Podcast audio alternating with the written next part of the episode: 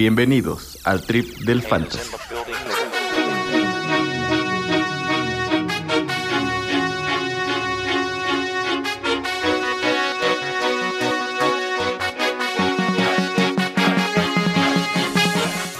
Bienvenidos jugadores y jugadoras, porque seguro también con esta inclusión que ha dado la NFL, seguro tendremos algunas seguidoras también en este tu podcast de cabecera de Fútbol Fantasy, el Trip del Fantasy.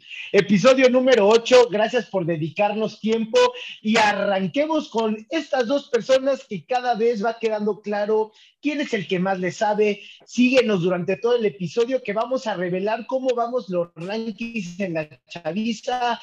Ya estamos, acuérdense, caballo que alcanza gana. Solo acuérdense de esa frase y voy saludando a, pues, a uno de los grandes. Vamos a ver a con quién comenzamos. Yo creo que con el que le está yendo mejor en el fantasy, mi querido Chepe, saluda a la audiencia, por favor. Hola, hola, ¿cómo están? Espero que todos se encuentren muy bien. Eh, muy contento de saludarlos en otro episodio más eh, del Trip del Fantasy, como dice Aaron, su podcast de cabecera. Ya es el octavo episodio de la segunda temporada. Y pues sí, o sea, me, esta semana no me fue tan bien, ahorita les platico cómo, pero yo creo que de los tres que estamos aquí soy el que mejor va este año. Este, pero bueno, apenas es semana 5, vamos a la semana 6, o sea, no hay que cantar victoria ni nada por el estilo, sí hay que disfrutarlas, hay que disfrutar el momento en el fantasy y si tu equipo le está yendo muy bien como al mío, hay que disfrutar ese momento, pero no hay que cantar victoria ni emocionarse sobre el futuro. Entonces, son mis consejos para empezar el podcast. Miguel, ¿cómo estás? ¿Qué tal tu semana? ¿Qué onda, Chepechurro? ¿Qué onda, Jorge pues yo siempre he sido una persona muy mamadora en este podcast. Creo que eso es lo que me está haciendo la vida, ya no serlo, porque perdí todas mis ligas por segunda vez consecutiva. Fui récord perdedor en todas. Entonces, pues no, no vamos tan bien, ¿no? No vamos tan bien. Pero aquí seguimos, dándole batalla. y como bien lo hemos mencionado, no somos la verdad del fantasy, somos el trip del fantasy, tres locos y apasionados por esto y más que por, por el americano, por la comunicación y sobre todo por el fantasy. Chefe, ¿qué vamos a traer en el episodio número 8 de la segunda temporada? Cuéntales qué pueden esperar todos esto, este auditorio bonito que nos sigue. Pues miren, como ya saben, primer cuarto, vamos a platicarles de las noticias más importantes que nos deja la semana 5, así como les daremos nuestro resumen de la semana 5 en cuanto a, victorias y derrotas en nuestras respectivas ligas de fantasy. Este, les hablaremos de las lesiones, porque esta semana estuvo plagada de lesiones. Y les vamos a dar los nombres de los equipos que más puntos hicieron en nuestras ligas del trip del fantasy para felicitarlos. Segundo cuarto, sección especial como cada episodio. Esta vez les traemos los pretenders contra los contenders. Ya es, eh, quédense al, segundo cuarto para ver de qué se trata. Tercer cuarto, la famosísima chaviza para la semana 6 y nuestros picks de los mejores juegos de esta semana. Y el cuarto cuarto, cuarto de Mr. Chapa. Y eh, paréntesis muy importante, recuerden que a partir de esta semana comienzan los buys. Entonces es algo muy importante para Fantasy porque pues puedes tener muchos jugadores que tienen bye la misma semana y pues te puede dar en la torre esa semana, entonces busca acomodar tus, tus equipos para eh, las próximas semanas a partir de esta para que no te afecte tanto estas semanas de bye. Perfecto, Chapa. Y pues vamos con las personas que están mejor acomodadas dentro de nuestro fantasy, felicitando una semana más a Dieguito con McCaffein en el Dynasty, que le que, un, un, partidazo, un partidazo más o menos como el de Chargers Browns. Nos encontramos en el Dynasty, en el trip del Dynasty, eh, a Dieguito contra Chapetín, un, partido, Chepe, donde impresionante. Uno mete 202 puntos y el otro mete 217. Una fiesta de puntos la que hubo, pero McCaffrey Dieguito se lleva el mejor rankeado de la semana en esta liga del Trip del Dynasty. Y por el otro lado, con todo el auditorio que nos sigue, agradecidos que confió en nosotros para entrar en esta liga, en la liga del Trip, Ramsés y Press se lleva la victoria, tenía una sed, tenía una sed de victoria ese chavo en los últimos lugares, pero creo que esta semana llevándose los puntos eh, es un alivio, es un alivio, se siente un alivio de que el equipo realmente está caminando. En mi liga, como no lo había compartido, voy muy mal en el trip del Dynasty, le aposté al futuro y me está comiendo ese futuro. Eh, pero me llevé la semana en Omaha, eso, eso me puso muy feliz, llevarme la semana en Omaha, en el Rey me falta, pero bien, ahí voy contento muchachos, felicidades a los dos ganadores, también ahí te va mi resumen y ahora sí, ustedes muchachos, eh, su resumen y arranquen también con las lesiones, por favor. Chapatín, si quieres empiezo yo. Pues en el trip del Dynasty estamos más o menos ahí, dos, tres. No, no voy. Aaron, el tuyo sí está. Ni qué decirte en ese, en ese, en ese fantasy. Ojalá el próximo año rifes, porque este año ya. Oye, oye yo, ya estoy haciendo, desde la semana uno estoy haciendo tanking, güey. Sí, sí, sí, sí. Pero, pues ahí voy 2-3. Entonces,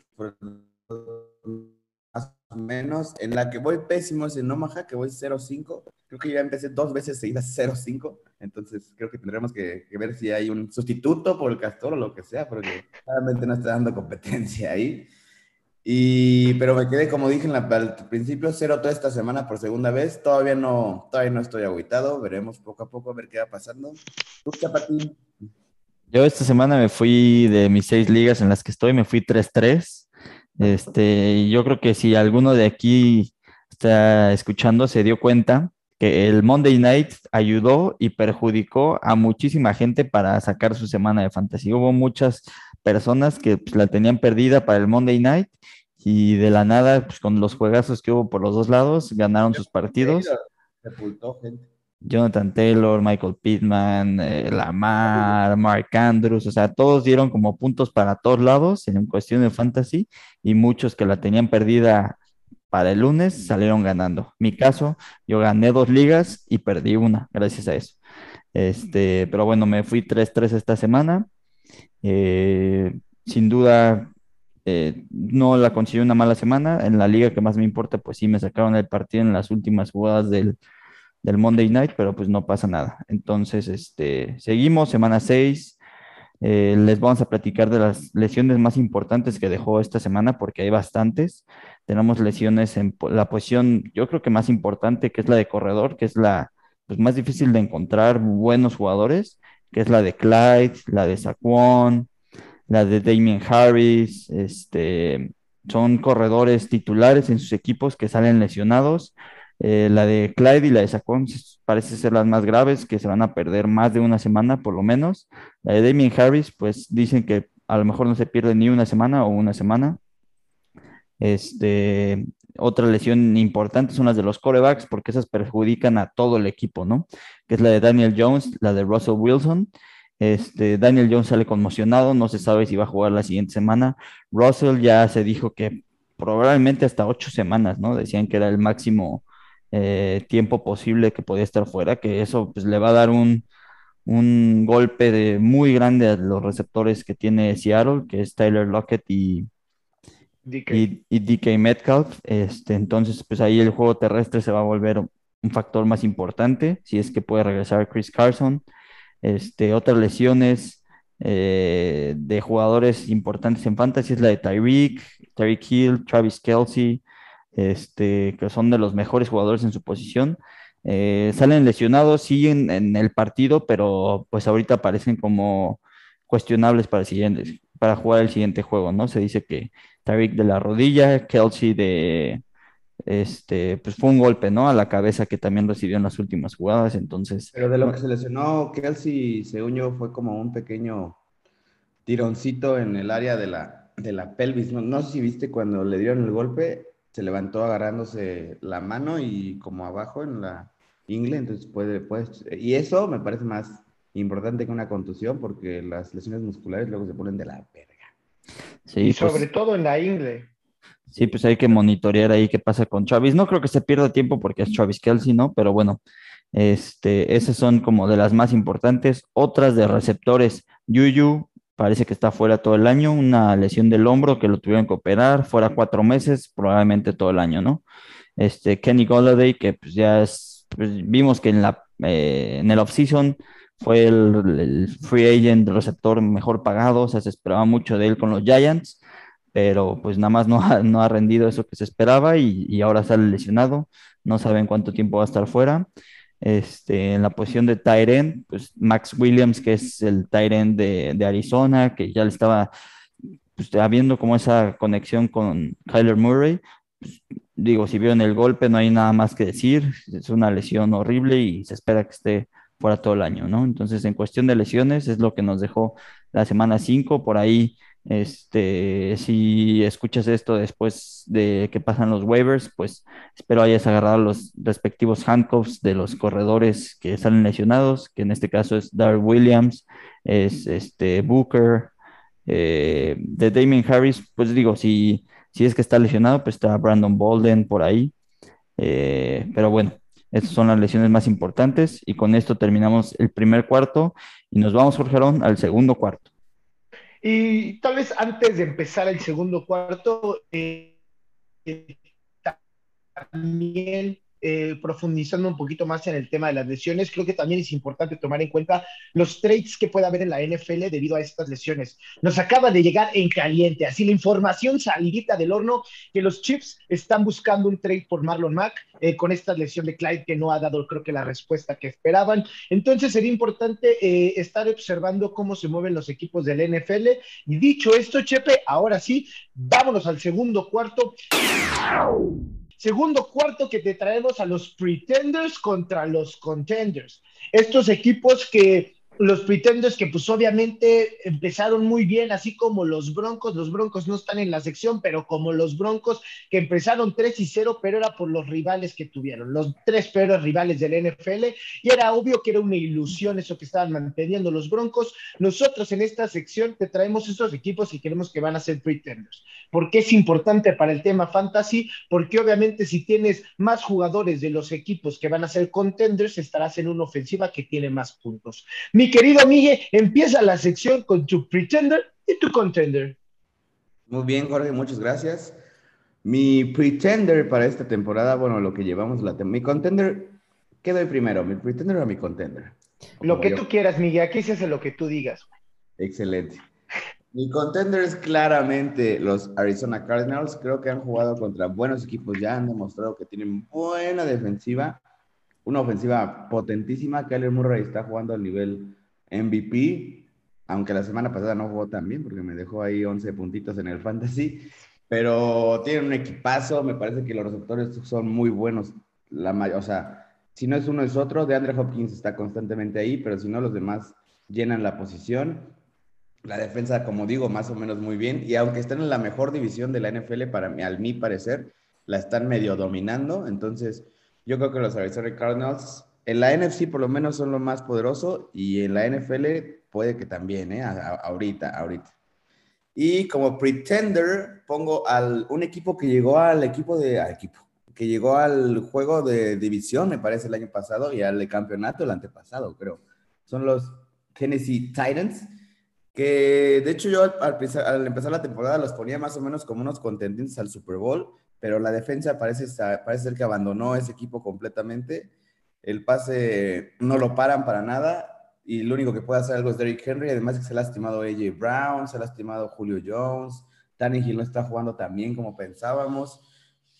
Entonces, ese equipo va a pasar a playoffs, me parece, porque la división no hay alguien más, pero no creo que llegue mucho. Entonces, mi pretender serían los Tennessee Titans. ¿Tú, Chepe Churro? Muy bien, Miguel. Este, yo me voy primero con mi Pretender y aquí les traigo un equipo que, pues al parecer se ve bastante bien porque dio un buen partido esta semana, pero mm, a lo que veo en las estadísticas y a lo que veo en sus partidos que ya jugó y cómo ganó esos partidos, no creo que le dé para mantener este ritmo que trae y son los Cincinnati Bengals. Yo creo que todavía están, eh, es muy temprano para pues por ejemplo, que ganen su división, donde están los Ravens, donde están los Browns, y ahorita pues traen récord ganador, pero bueno, esas victorias van 3-2, esas victorias han venido ante los Vikings la semana 1 en la última jugada del partido, entonces han sido victorias muy cerradas, o sea, por lo que no han dominado tanto a sus rivales. La única victoria así sobresaliente de ellos es la de Steelers y yo creo que más ahí Steelers perdió ese juego que los, que los Bengals ganaron ese partido porque Big Ben dio su peor partido del año. Después perdieron contra Chicago, este, creo que todavía no entraba ni Justin Fields. Eh, le ganaron a los Jaguares por igual en la última jugada del partido y ahorita perdieron contra los Green Bay Packers. Que también los Packers por ahí, ahorita que tienen muchas lesiones a la defensa, no se ven tan bien. Tienen que salir genialidades de Aaron Rodgers para ganar ahorita los juegos. Pero bueno, ese va a ser mi pretender. Les falta jugar sus dos partidos contra los Ravens, sus dos partidos contra, contra los Browns, les falta jugar contra los Chiefs. Este, les falta jugar contra los Chargers, a los, a los Bengals, entonces todavía les queda un calendario bastante difícil que no creo que mantengan ese, ese ritmo que traen ahorita, porque mucha gente veo que los pone en playoffs y yo no veo cómo puedan pasar a playoffs. Pero bueno, ese va a ser mi pretender de, este año, todavía les falta para, para llegar a, un nivel más alto. Eh, en, cuestión de, de victorias y en cuestión de su división. Y mi contender 100%, mis Dallas Cowboys. Yo creo que Aquí no es, no, no es este, sorpresa que los ponga porque y, tal vez me vea muy Homer poniendo mis... ¿Tú crees que son contenders a llegar al Super Bowl, de verdad? Sin duda, o sea, tienen una ofensa top 3, o sea, no, no tengo duda en eso, de hecho, les voy a dar las estadísticas en cuestión de de yardas totales son la segunda, en cuestión de, yardas terrestres son la segunda, en cuestión de puntos por partido son la segunda, cuestión de conversión en tercer down, que es muy, una estadística muy importante, eh, son la segunda en la NFL. Este, ¿Pero qué, qué pasó con Jalen Smith? Algo que no platicamos aquí en el clip. ¿Sabes por qué lo corrieron? Sí, Jalen Smith le pagaron hace dos años porque era como en la NFL lo que vende son las historias, o sea, una buena historia de un jugador es lo que vende mucho y por lo tanto pues también es más venta de merchandising, ¿no? O sea, mucha gente por, por la historia de Jalen Smith, de que no podía ni caminar, no sabía si iba a volver a caminar y, y regresó después de un año de una lesión horrible y jugó bien un año. Entonces, pues eso vendió, una historia, ¿no? A, los fanáticos, a Jerry Jones, entonces pues lo que hacemos, jugaste bien, te vamos a pagar, ¿no? Entonces, a partir de ese año, este, su calidad, o sea, su juego bajó con, respecto al año que le pagaron y tenía, tenía cláusula, la, razón más importante fue la monetaria, porque los Cowboys tienen eh, mucho dinero de su, de su cap en muy pocos jugadores, uno de ellos era eh, Jalen Smith. Entonces, la razón principal era monetaria y tenía una cláusula en su contrato donde le hay, como dinero asegurado por firmar o por simplemente jugar. Jalen tenía una cláusula en su contrato donde le aseguraban la paga del próximo año, de la próxima temporada, si es que en el off-season o, esta temporada llegaba a tener una lesión que no, lo, que no le permitiera, o sea, que lo fueran a operar y le, y le hiciera perder tiempo, o sea, de jugar. O sea, el año pasado tuvo el salario de este año asegurado porque tuvo una lesión de muñeca de la que lo tuvieron que operar. Entonces, pase, lo que pasara, ya iba a recibir su salario de este año por la cláusula de ese contrato. Entonces, los Cowboys no querían arriesgarse a que se lesionara este año para tener que pagarle lo del próximo año de una forma asegurada, ¿no? O sea, de que fuera a huevo pagarle eso por una lesión de este año. Entonces, pues ven que las primeras semanas lo tienen que usar porque los Cowboys tienen lesiones en la posición de, linebackers, entonces pues no tienen de otra más que usarlo, pero a, partir de esta semana que ya estaban todos sanos, por así decirlo, pues ya no había necesidad de tener a Jalen ahí, de arriesgarse a que se, volviera a lesionar y le tuvieran que pagar el próximo año. Fue simplemente esa la razón eh, principal por la que lo tuvieron que cortar ahorita. ¿Te parece un buen movimiento? Sí, porque ya no estaba jugando, eh, o sea, tenía buen nivel, no el nivel de hace dos años, pero estaba, su contrato era una, literal, era una mentada de madre, o sea, ganaba muchísimo dinero para lo que daban en el campo. Entonces, a mí se me hace una buen, un, buen movimiento, le dan más oportunidad al rookie que, que, draftearon, digo, Micah Parsons es un, un animal, pero draftearon a Jabril Cox, que es otro eh, eh, novato linebacker que juega en el SU, entonces le dan la oportunidad a él de, salir al campo, de jugar bien y pues aparte pues regalado, ¿no? O sea, por un precio mínimo. Entonces, para mí se me hizo un buen movimiento. El próximo año con ese dinero que le tenían que pagar a Jalen Smith, pueden usarlo en otros jugadores que también necesitamos mantener, como Randy, Randy Gregory, que es otro, es, es un ala defensiva que está jugando bastante bien. Entonces, este, para mí se me hace un movimiento muy bueno. Este, Bueno, pero tu contender son los Cowboys. Así es, ya les había dicho las estadísticas en la ofensa y pues vemos la, el cambio a la defensiva, que era lo más importante, ¿no? Que tenía que verse ese cambio a la defensiva. Yo creo que el mejor movimiento fue traer a Dan Quinn de coordinador defensivo, porque la verdad ha cambiado esa defensa totalmente. Este, no es una de las mejores defensas, sin, sin, sin duda, pero es pues está en el promedio, ¿no? Está a niveles de mitad de la liga, que pues, si tú tienes a top 3 o top 2 ofensiva y una ofensa nivel promedio, rango 15, rango 14 de la liga, tienes un muy buen equipo, ¿no? Entonces, este... Ojo, en playoffs te puede complicar, ¿eh? Pero bueno, ya veremos. Ya veremos, ya veremos. La NFC yo creo que la veo más, este, pues más abierta, o sea, que más equipos pueden ganar la NFC a que la AFC. La AFC yo creo que hay el candidato sin duda es, es Buffalo, o sea, Buffalo tiene el mejor equipo para mí de la NFL, pero la NFC, pues hemos visto que Tampa, este, pues tiene debilidades, los Rams también tienen debilidades, este, Green Bay también tiene debilidades, entonces en una de esas y los Cowboys por ahí pueden pueden pelearle a estos tres eh, de la NFC. Bueno, los Cardinals también, pues no se ven invencibles, o sea, van 5-0, pero no se ven invencibles. Entonces, sin duda, los Cowboys son mi contender de este año.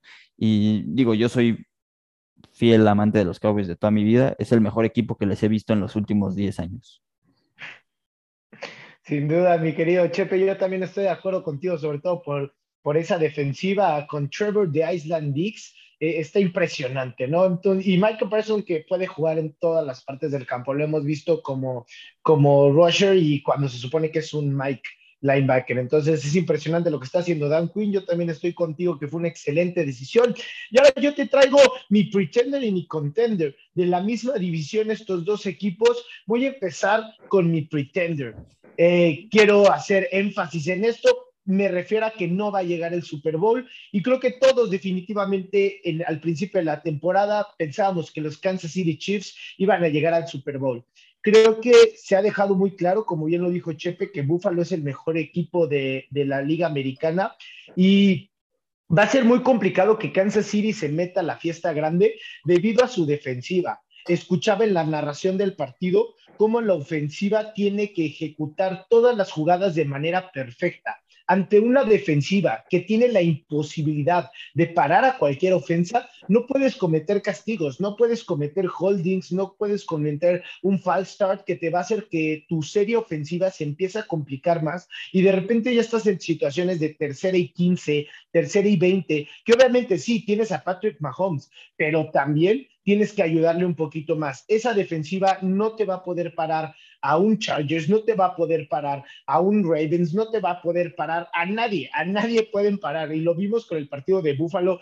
Josh Allen no paró de anotar touchdowns y creo que si tomamos en cuenta que Buffalo es el equipo contendiente de la americana eh, y se vio, para mí fue muy claro cómo Kansas City no va a poder detener. Entonces yo creo que Kansas City se va a quedar abajo este año. No creo que pueda eh, llegar al Super Bowl como muchos lo estaban esperando. Ese va a ser mi pretender. Ya te traigo mi contender. Eh, la verdad es que sí fui sumamente sorprendido con este resultado. Lo he dicho en varios episodios. Creo que un contendiente para mí el Super Bowl son los Cleveland Browns. Y fue un partidazo el de los Chargers y Cleveland Browns. Fue fabuloso. De hecho, yo esperaba un poquito más de esas defensas. No esperaba que juntos acumularan alrededor de 80 puntos. Fue para mí sorprendente. Pero también me habla del buen trabajo que está haciendo el nuevo head coach de los Chargers, eh, manejando bien, muy bien Justin Herbert, sorprendente. Yo creo que los Chargers, desde mi perspectiva, hicieron una marca de autoridad ganando a los Browns. Browns, un equipo que tiene de las mejores defensivas y un gran eh, ataque terrestre. Entonces, para mí, este año los Chargers eh, se pueden llevar definitivamente esa división. Posiblemente los Chiefs entren de comodines, pero ya veremos al final. Lo que sí vamos a ver de una vez, y con esto entramos al tercer cuarto, cómo va el ranking de la chaviza. Por favor, Chepe, cuéntanos cómo va el ranking de la chaviza en estas. Vamos a entrar a semana 6. Cuéntame cómo van los rankings, por favor. No tengo que poner a Chapatina a leer esto, güey. Ya sé, pero pues ni modo. O sea, tengo que tomar el toro por los cuernos y digo, cabe mencionar que ninguno de los tres vamos muy bien, como deberíamos, debería de ser. Todos estamos abajo de, del 50%, pero yo sí me fui al sótano, ¿no? Este, para nuestros amigos de YouTube, ahí pueden ver la gráfica. Castor tiene 9 de 20 aciertos posibles. Aarón, 9 de 20 aciertos posibles. Y yo, 5 pobres de 20 aciertos posibles. Entonces, este, bastante mal. Yo creo que todo lo que diga no me hagan caso porque llevo tres semanas seguidas donde ninguno de mis chavos pega lo que se espera. Entonces, espero. es lo que te decía, traes a varios de mi equipo en, en tus chavos, yendo bien aguitado, chapatín. Oye, Chepe, pero, pero las personas que nos escuchan, como en el americano, tienen que ver quién trae el hot hand. Hace unas semanas yo no le tiraba nada, me estoy recuperando, hace unas semanas Chepe sí podía. Aquí es que le agarres al hot hand.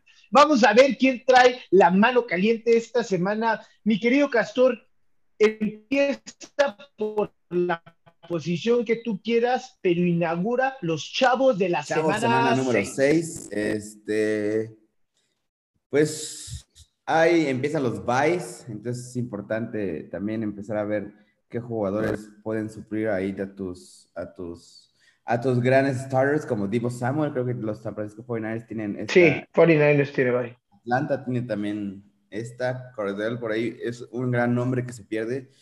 Entonces, como running back esta semana, y aunque me llegó la noticia que Marlon Back quiere ser tradeado para los Chiefs, yo creo que Darrell Williams, cuando ha tenido el, el trabajo en, en, los Chiefs, ha demostrado que puede rifar, no que es un elite, pero puede jugar bastante bien. Esta semana, en cuanto se lesionó Clyde, claramente Darrell fue el que tomó más snaps. Jerry McKinnon por ahí puede bajarle algunas cosas, pero yo creo que Darrell Williams Va además contra una defensiva de Washington que no es la misma defensiva de Washington que, que esperábamos, ¿no? Porque la semana, me acuerdo que el año pasado la defensiva de Washington no te dejaba ni correr, ni pasar, ni hacer absolutamente nada. Y hoy la defensiva de Washington te, te permite 21.4 puntos de promedio a los corredores. Entonces, Darrell Williams te, te, te está se está esperando que se haga un poquito arribita de 12, 12.2 en Washington. Yo creo que los Chiefs van a salir a jugar en serio porque ya les surge empezar a, hilar su rachita de victorias. Entonces, running back de esta semana, Darrell Williams, que claramente yo creo que no va a rifar porque lo estoy diciendo, ¿no? Pero ojalá. Chepe, ¿tú quién crees que va a rifar esta semana? Sí, bueno, de hecho, la defensiva de Washington, nada más para un dato eh, rápido. Se esperaba que fuera de las mejores defensivas, pues bueno, es la número 31 de la liga en puntos anotados. O sea, le promedian 31 puntos por partido para que esas expectativas que se tienen en la pretemporada no, no siempre son reales. Pero paso a mi corredor y yo me voy con uno de mis chavos de, pues desde inicios de, del preseason y todo, que tenía mucho hype, y es Joe Mixon va contra Detroit, o sea, una defensiva no muy buena contra la carrera. Y la semana pasada, a pesar de, no entrenar toda la semana por la lesión de tobillo, este, dio 10 puntos y creo que el, o sea, los snaps fueron súper limitados. Este, lo que más me gusta de esta semana de Joe Mixon es que eh, Pirine, que es el, corredor sustituto, está en, en, COVID, está en protocolo de COVID, entonces lo más probable es que no juegue y pues ahí sería todo el, volumen a Joe Mixon, tanto aéreo como terrestre. Entonces le proyectan 15.3 contra Detroit. Creo que es un juego que tienen que dominar por tierra, por tierra y digo, así como he visto mis últimos chavos, pues ya no sé qué esperar, pero sin duda 15.3 para Joe Mixon, uno de los mejores corredores de la liga lo podré hacer sin problema contra Detroit. ¿Tú, Aaron? Em, yo traigo a este señor que la verdad yo no lo creía nada. Eh, creo que lo agarraban en cuarta o quinta ronda, pero yo no confiaba en él porque pensaba que Kai Makers era el que iba a venir a solucionar todo. Pero mi querido Castor me lo podrá confirmar. ¿Qué tal el señor Henderson? Semana con semana ha sido constante. Tal vez no tiene. Arriba de los 15 cada vez que juega promedio te está dando alrededor de 15 puntos. Esta semana justamente Fantasy Pros le está proyectando 15.5, yo creo que lo va a superar debido a que va contra los gigantes. Los gigantes es la quinta defensiva que más acepta puntos por tierra.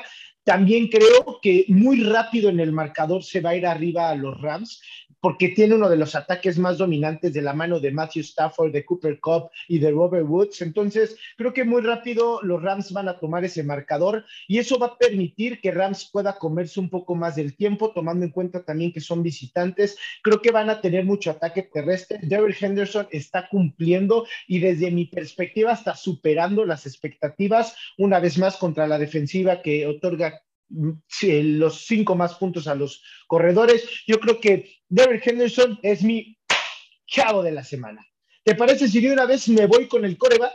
De una vez voy a atacar a mi coreback. Eh, yo te traigo este coreback que también altas expectativas, altas expectativas. Creo que la mezcla y el equilibrio de esta ofensiva no ha hecho que realmente explote este jugador, pero también creo que ha dado muy buenos resultados. Va contra una defensa importante, los Patriotas. Pero aún así, creo que Dak Attack esta semana definitivamente va a superar los 19.8 puntos que le están proyectando Fantasy. Creo que van a empezar a tomar un poquito más el juego aéreo porque van contra una defensa mucho más buena. Pero yo creo que Dak Attack es mi chavo de la semana. Tú, Chepe, ¿quién es tu chavo y qué tal? ¿Qué opinas de, mi chavo, el Dak?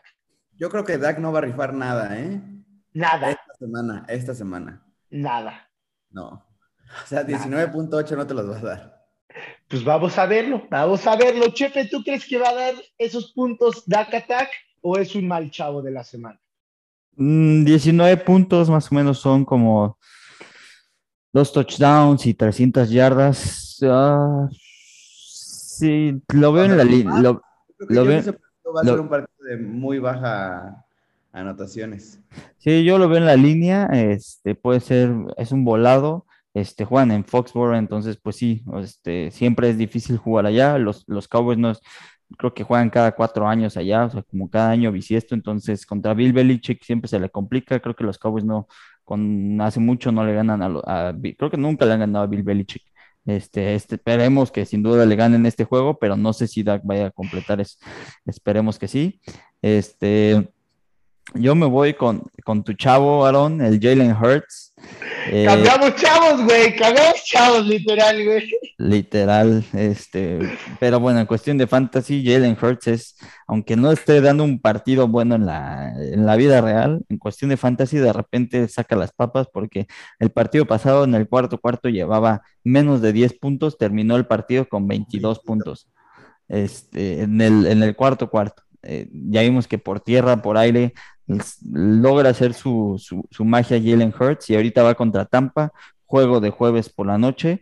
Este, sí, Tampa una buena defensiva contra la carrera, porque contra el pase es creo que la número 30 o la número 31 de la liga. O sea, por, por pase es una coladera. Y, este, y, y Jalen Hurts, a pesar de que le van a limitar el juego terrestre, por pase va, va a dar muy buenos números contra, pues una defensiva que, como les digo, ya no es tan temible como era al principio de la temporada.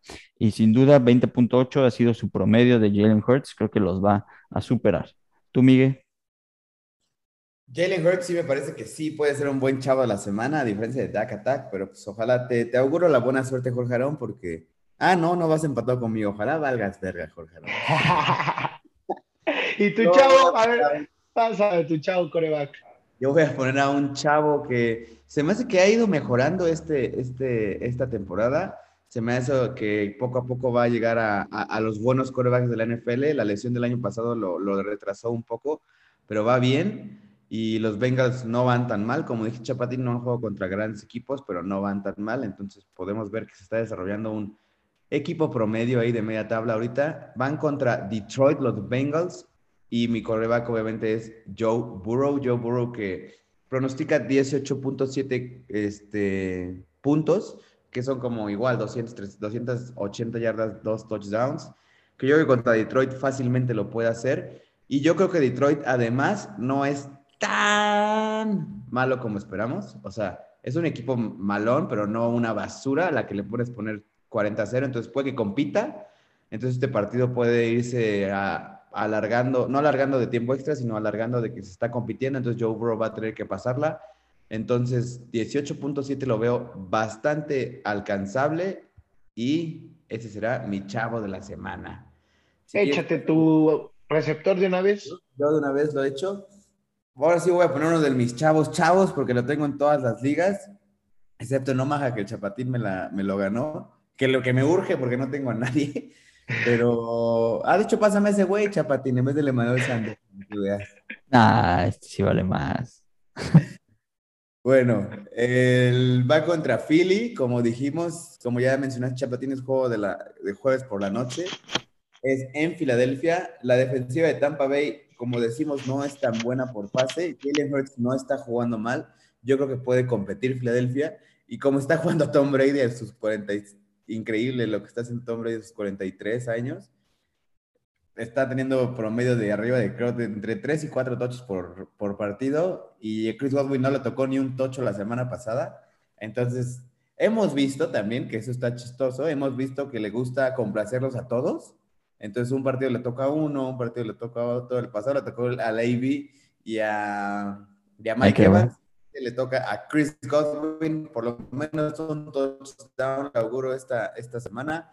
Va en Filadelfia, pronostica 15.5, que yo creo que fácilmente los va a superar, va a ser arriba de 20, entonces no dudes en meterlo en tu lineup a Chris Godwin, que no creo que lo fueras a no meter, pero no dudes, para nada.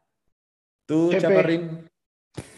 Yo me voy con Deontay Johnson, receptor de los Pittsburgh Steelers, le proyectan 16.3 PPR eh, en Fantasy Pros y va contra Seattle. Seattle, pues su, ahorita ya es un equipo pues vamos a ver la realidad de Seattle, ¿no? Más bien, este, sin Russell Wilson, que es el que lo saca de muchos partidos, o sea, le saca la chamba muchas de las veces, pues vamos a ver su realidad, de qué equipo son.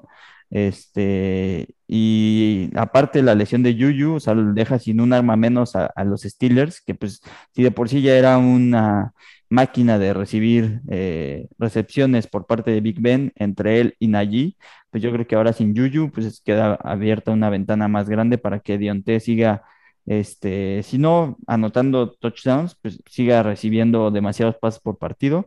Entonces solo le proyectan 16.3 contra una de las peores defensivas en general, contra el pase como para la carrera. Este, Big Ben no se vio tan mal, o sea, creo que tuvo rating de 121 el partido pasado, o sea, para lo que estaba dando Tuyo le va a ayudar muchísimo a Dionte. Sí, a Dionte y a Chase Claypool, o sea, los dos van a subir bastante. Y, a Najee Harris. Y Najee, o sea, yo creo que todo Steelers, el partido que vi la semana pasada me dio buena espina porque va a empezar a subir ese rendimiento ofensivo. Yo creo que sí, la línea ofensiva estaba muy, eh, muy novata, por así decirlo, o sea, no, no, no, la mayoría son novatos en esa línea ofensiva, pero pues conforme pasa el tiempo, pues obviamente agarran más química, agarran más juego, se, se van volviendo mejores, que es lo que necesitaba Big Ben para pues, poder jugar mejor, ¿no? Más tiempo en la bolsa, y ya se empezó a ver desde la semana pasada, entonces, Deontay Johnson, eh, súper receptor, que va a superar lo proyectado y se va a convertir en un buen chavo esta semana. ¿Tú, Aaron? Yo te traigo un chavo que, te voy a ser sincero, más que stat, es amor y es corazonada. Yo te traigo eh, a AJ Brown porque yo desde la semana pasada estoy esperando su breakout week y al parecer no la tuvo. También esta semana AJ Brown se encuentra en un partido complicado contra Buffalo, pero ahí te va mi teoría que tengo. Ya sabes, no me creas nada a nadie de nosotros pero esta es mi teoría. Esa defensa de Buffalo es muy buena deteniendo la carrera. Eso mismo va a hacer que Derrick Henry se vea limitado, tomando en cuenta que también Buffalo se va a poner en el marcador rápido porque la defensa de Titanes no agarra nada y sobre todo menos por pase. Creo que es la defensa número 31 o 32 en contra del pase. Entonces, y Josh Allen, que es uno de los mejores pasadores, claro que rápido se va a poner en el marcador. Eso va a exigir que Titanes esté siempre atrás del marcador, que esté lanzando Fantasy Pro le está proyectando 14 puntos a AJ Brown. Creo que con el volumen y con el talento que tiene y con la posibilidad de tener un touchdown esta semana, yo creo que ya por fin va a dar ese breakout que estamos esperando todos, a pesar de que yo no lo tengo en ninguna liga. De hecho, quiero tradear por él, porque creo que este es el momento de comprarlo. Yo confío mucho en el talento de AJ Brown.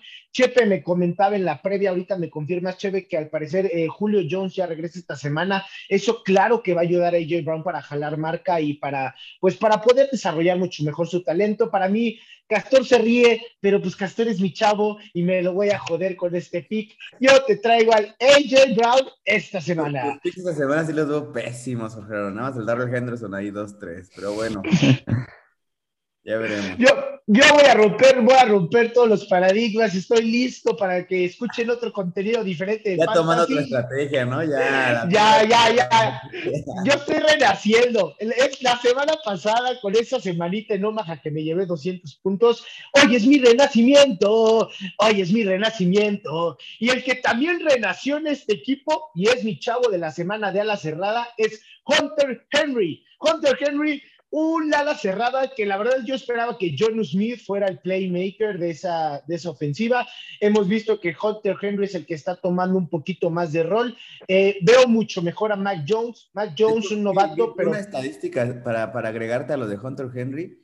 Vi una estadística que creo que Hunter Henry corrió arriba de las 15 rutas y John Smith corrió nada más 6 rutas. Entonces, Hunter Henry lo van a usar al parecer ya más de, de- de- de receptor que a Jonu. Chance ya está De hecho, estaba viendo el partido y Red Zone Targets, que es lo que yo busco mucho en las salas cerradas, tuvo mucho más Hunter Henry. John Smith por ahí tuvo una reversible, eh, pero muy limitado. Creo que ha puesto desde hace dos semanas que yo veo jugando bien a Mac Jones, ha puesto arriba de las dobles cifras Hunter Henry y hemos hablado bastante en estos episodios de lo escaso que está en la ala cerrada. Yo te traigo al Hunter Henry versus Dallas, un partido que va a estar Dice Castor que no, pero pues yo creo que va a tener bastantitos puntos, lo necesario para que Hunter Henry te ponga una semana más doble cifra. Entonces recuerda que hoy es mi renacimiento, igual que el de Hunter Henry.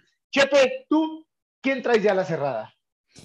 Yo traigo, creo que la re- revelación del año, si no es que de todo el fantasy, de la posición de end. Tengo a, les traigo a Dawson Knox, Awesome Knox, el tight end 4 del año.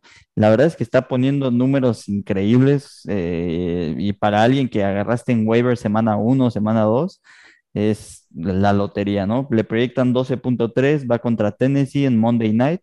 Pero bueno, lleva, creo que la semana 1 hizo 8 puntos, la semana 2 hizo 10 puntos, y a partir de ahí no se ha dejado de pasar de rosca este cuate. O sea, ha, ha terminado como Tyrant top 5 las últimas dos semanas. Este, está, está teniendo una química con, con Josh Allen. con Josh Allen se me fue la onda, con Josh Allen impresionante, o sea, todos los partidos está teniendo touchdown, está teniendo más de cuatro recepciones, este, increíble, increíble lo que está haciendo en la posición de Tyren, que es una posición muy pobre, por así decirlo, o sea, hay muy pocos buenos y él está siendo uno de los mejores. Entonces, 12.3, alto para un Tyren, pero con los números que está dando, no creo que no los vaya a conseguir y contra una defensiva que pues digo, los Jets le, le, ganaron esta defensiva, ¿no? No hay nada más que decir. Tú, Miguel. Pues sí, Chapatín, yo agarré al Awesome Knox en dos de tres ligas y pues me ha rendido porque es, la posición Tyrant es muy difícil y tener a alguien que te haga más de 15 puntos continuamente hace, hace maravillas en el fantasy. Pero bueno, yo esta semana me voy con alguien que ya puse y creo que me falló la semana que lo puse. Y, pero sigo creyendo en él, creo que el talento está ahí, creo que los targets están ahí, creo que las rutas están ahí. Y va contra un equipo promedio, este, Las Vegas es el número 10, creo, en contra de la, del ala cerrada, pero te permite arriba de los 8 puntos. Y Noah Fant, Noah Fant este, pronostica 11.7. Yo creo que puede anotar un touchdown. Yo creo que este partido va a estar bueno, de hecho, bueno, vamos a ver qué pasa con los Raiders con John Gruden, pero yo creo que los Broncos pueden competir contra Las Vegas, además de que Las Vegas les gusta dejar siempre abiertos los partidos. Entonces yo creo que se puede ir a los últimos instantes y veremos varios drives de, de, de pases en los últimos, en los últimos drives. Entonces Noah Fant con que se lleve ahí un tocho y 50 yardas ya rebasó los 11. Entonces Noah Fant esta semana me parece una buena selección. Ojalá sirva porque necesito, me urge en Omaha una victoria. Ojalá el Noah me haga más de 20. Vamos, maldita sea. vamos a ver si es cierto. Y vamos eh, a entrar a esto, la última parte, la parte baja, como dirían en el béisbol, la parte baja de la entrada de, de, esto que es el tercer cuarto. Vamos a hablar acerca de los picks. Te comento un poco cómo vamos. De los 15 posibles aciertos, en primer lugar va Castor con 9 de 15, en segundo lugar va Chepe con 8 de 15, y aquí ahí sí voy mal, mal. 6 de 15, 6 de 15. Soy el único que va abajo de la media. Entonces, en esto sí no me hagas caso. Entonces, Chepe, tú que vas muy bien, aunque no eres el mejor, pero vas muy bien, eh, cuéntanos cuáles son los partidos de esta semana. Sí, los partidos de esta semana escogimos los que a nuestro parecer son los más interesantes o más reñidos. Eh, escogimos Chargers contra Baltimore, juegazo de la semana 6, sin duda el mejor. Baltimore está favorito por tres puntos, juegan en casa, por lo que les dan esa eh, ventaja de tres puntos y el over-under de puntos está en 51 y medio. El siguiente juego es Arizona contra Cleveland, juegan en Cleveland.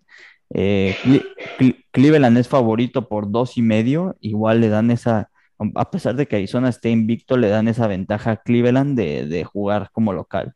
Y el over-under de puntos está en 50 y medio. Y el último partido, que digo no es muy llamativo, pero es algo muy parejo, que pues, nosotros tenemos ahí eh, decisiones diferidas, por así decirlo, es los vikingos en contra de las panteras, juegan en Carolina, eh, las panteras están favoritas por un punto, o sea, prácticamente está parejo este partido, y el over-under de puntos es 46. Este, estos sin duda son los partidos más interesantes que tenemos para esta semana. Y si quieren les doy mis picks, yo me voy con los Chargers. Yo creo que esta victoria que sí es muy difícil, o sea, para mí me costó mucho trabajo este, pues ir en contra de la Mar y lo que está haciendo, pero yo creo que de venir de esta victoria tan sufrida, tan emocional, tan dura para los, los Ravens, como que, y aparte de semana corta, porque juegan el lunes, juegan el domingo, entonces tienen menos días de descanso que los Chargers. Este, yo creo que mm, por ahí eh, no les va a dar para ganarle a este gran equipo con esta increíble ofensiva que tienen este, los Chargers. Y por eso me voy con ellos. Después me voy con Cleveland. Eh, yo creo que se van a levantar de esa dura derrota que tuvieron contra los Chargers la semana pasada y esa defensiva va a poder parar por fin a, Arizona y al final me voy con las Panteras. Este, yo creo que los Vikings están un poco overrated por lo que han hecho. Este, las, las Panteras siguen teniendo una muy buena defensiva. Tuvieron bajas importantes la semana pasada. Su linebacker central, que es como el, corazón de la defensa, no jugó. Em, y creo que eh, ya a partir de esta semana ya puede jugar este Gilmore. Gilmore. No, no, no estoy muy seguro, pero creo que ya puede jugar. Entonces, pues ahí esa defensiva va a mejorar y juegan en casa. Este, lo único es que Sam Darnold no tiene que hacer errores como lo hizo la semana pasada, que se pasó de lanza, y con eso pueden asegurar la victoria contra los vikingos. Y al parecer ya va a regresar CMC, ¿no? Y CMC también, al parecer regresa. y al parecer ya regresa CMC. Tú, Miguel, ¿cuáles son tus picks? Mis picks de esta semana son parecidos a los de Chepechurro. Están bastante parejos los de los Chargers y los de los, los de los este, Cleveland Browns. Pero yo me voy con los Chargers. Yo en Baltimore no sé si confío o no, la verdad. Este, los he visto jugar contra equipos no tan buenos y, irse a los últimos segundos. Y lo que hace Lamar en últimos segundos está increíble, pero cómo llegas ahí siempre, ¿no? O sea, siempre estás peleando. Y los Chargers los veo muy poderosos. Entonces yo creo que los Chargers le van a ganar a los Baltimore Ravens, aún en Baltimore. Este será uno de esos típicos malos juegos de Lamar Jackson. Entonces prepárate para perder en Omaha, Aaron. Y eh, de los Arizona contra los Cleveland Browns, yo creo que los Cardinals van a seguir con esta racha de victorias. 6-0 van a quedar. Eh, los Browns van a llegar a playoffs. No, o sea, no tengo duda de que lleguen a playoffs, pero les ha tocado un calendario difícil ahorita. Les ha tocado un, stretch de, partidos duros. Yo creo que no se levantan. Lo que me preocupa de los Browns son los receptores, son, no, no existen. O sea, Odell no existe y Jarvis está lastimado. Entonces, Solo es running game, entonces veremos. Y David Onyoku. Y a la cerrada. Y el David Onyoku. Pero bueno, yo creo que va a ganar Arizona este partido. Y por último, Vikings and Panthers, un partido malísimo que pusimos ahí. Yo creo que van a ganar los Panthers, los Vikings no les creo absolutamente nada. Kirk Cousins, como siempre, tiene altas y bajas, entonces yo creo que los Panthers van a ganar este partido con mi Sammy Ninja, que se lo di al Jorjarón. Soy el Lone Wolf en varios de los partidos. Voy a empezar al contrario de mis compañeros. Yo primero voy con vikingos. Eh, me preocupó un poco lo que vi con Sammy Ninja. Sí creo que, como Chepe te lo decía, la defensa de Carolina se va a fortalecer por, por las nuevas adiciones que va a tener entre Stephon Gilmore y el que no jugó fue Shaq Thompson. Sí, Shaq Thompson fue el que no jugó. Y, bueno, el regreso de Shaq Thompson, que como Chepe te lo decía, desde el año pasado ha sido el, el, engrane central de esa defensiva, pero no veo tan mal a los vikingos. Yo, yo, a pesar de que le tiramos hate al principio del podcast, creo que esta semana se lo puede llevar, eh, a pesar de que estén en visitante y que tienen toda la adversidad. No sé, tengo esa intuición de que posiblemente se puedan llevar el encuentro, porque vi un poco débil a, a, a las panteras. En segundo lugar, me voy también con los Browns. Tú, yo sabes, yo creo que los Browns van a llegar al Super Bowl. De hecho, la final de ley del campeonato de la americana, yo creo que va a ser eh, Bills contra Browns. E ese es para mí mi augurio. Entonces creo que Browns se va a llevar el partido, como bien te lo dice Chepe, parando por fin a, a, a Kyler Murray. Y este partido, que sí también para mí fue muy difícil decidirlo porque todo lo que dijeron mis compañeros tienen razón. Lamar Jackson ha llevado el partido siempre luchando, siempre rescatándolo al último segundo y los Chargers le sacaron el partido a los Browns. Pero aún así, voy con Baltimore. Voy con Baltimore porque esa mentalidad ganadora que tiene Lamar Jackson no la puedo dejar. Es el primer partido que pone 400 yardas por aire. Por fin creo que estamos viendo la evolución de Lamar Jackson al lanzar.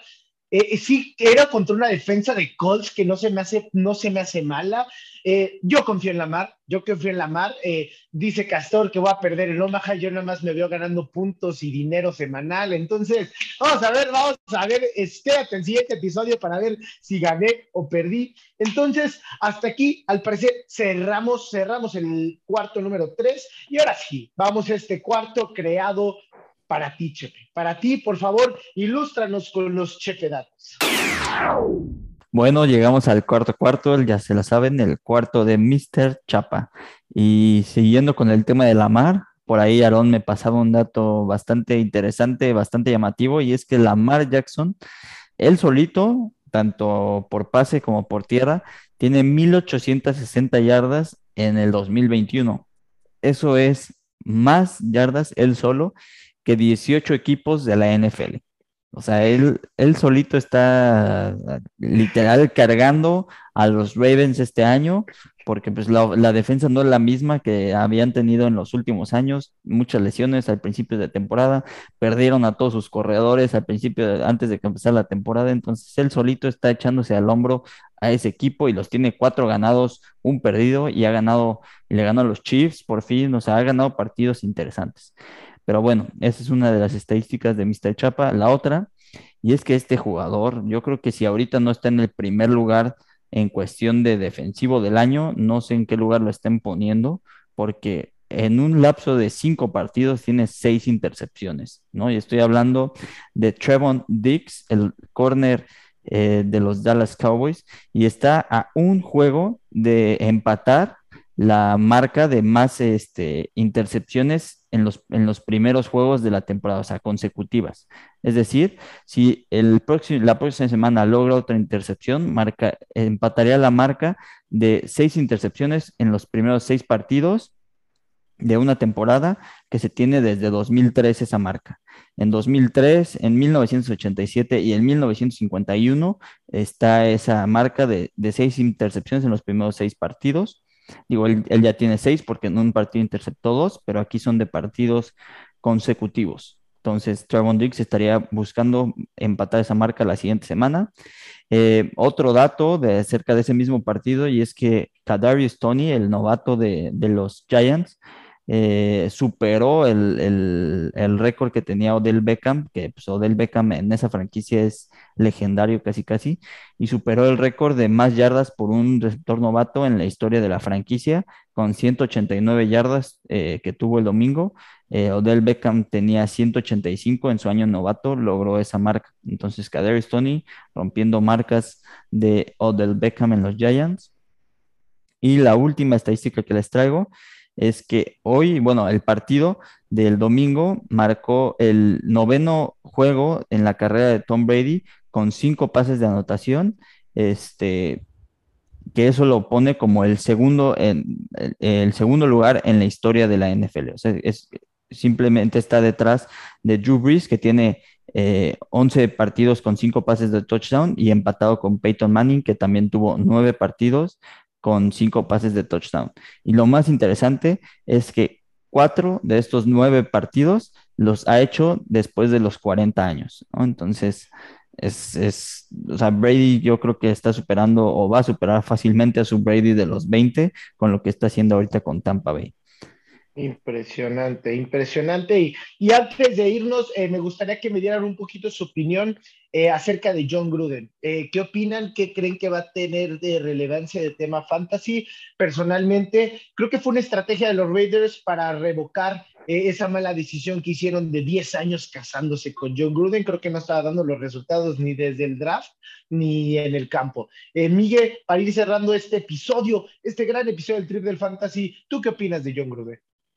De John Gruden, pues, o sea, antes de que pasara todo esto, no, era un coach que me parecía un buen coach, me parecía un buen este, motivador, pero pues se vio claramente que, sigue teniendo esos trips de, de, racismo y pues es mejor no meternos en esas cosas. Yo creo que los Raiders pues hicieron lo que tenían que hacer y ahora vamos a ver cómo les va. Yo creo que van a bajar su juego los Raiders. Yo creo que John Gruden sí era parte más o menos importante de lo que estaba pasando ahí. Yo creo que Derek Carr se estaba acomodando bien con John Gruden, la ofensiva se empezaba a ver mejor. Entonces será una, será una, veremos qué pasa con Las Vegas. Qué malo porque por fin este año empezábamos a ver un buen Las Vegas. Y pues con esto, quién sabe qué pasará. Tú, Chapatín, ¿qué, qué piensas de los Raiders de Gruden? ¿De que van a bajar el juego, van a seguir, van a subir? Yo creo que ya desde antes que saliera que la noticia de que John Gruden renunciaba, yo creo que desde el domingo se vio cómo empezó a afectar eso al equipo, ¿no? O sea, el equipo estaba perdido en su partido de contra Chicago. Eh, Derek Carr no, no sabía ni qué onda, pero yo creo que fue desde ese momento, ya te dabas cuenta cómo estaba reaccionando el equipo porque no sabían qué iba a pasar, ¿no? Este, ahorita pues ya saben qué pasó, ya saben qué iba a pasar. Eh, sin duda pues va a bajar porque pues había una cierta sinergia con, con Derek Carr y John Gruden, que siempre se le ha conocido como un gurú de los corebacks. Este, pero yo creo que a la larga va a ser una buena decisión porque pues sí, John Gruden estuvo mucho tiempo fuera de, ser head coach, de, de, ser entrenador de cualquier otra posición y como que no tenía ese, Ah, no sé, esa chispa que se le ve a muchos coaches hoy en día en la NFL, yo creo que era más el nombre o lo que hizo que lo que era en este momento John Gruden.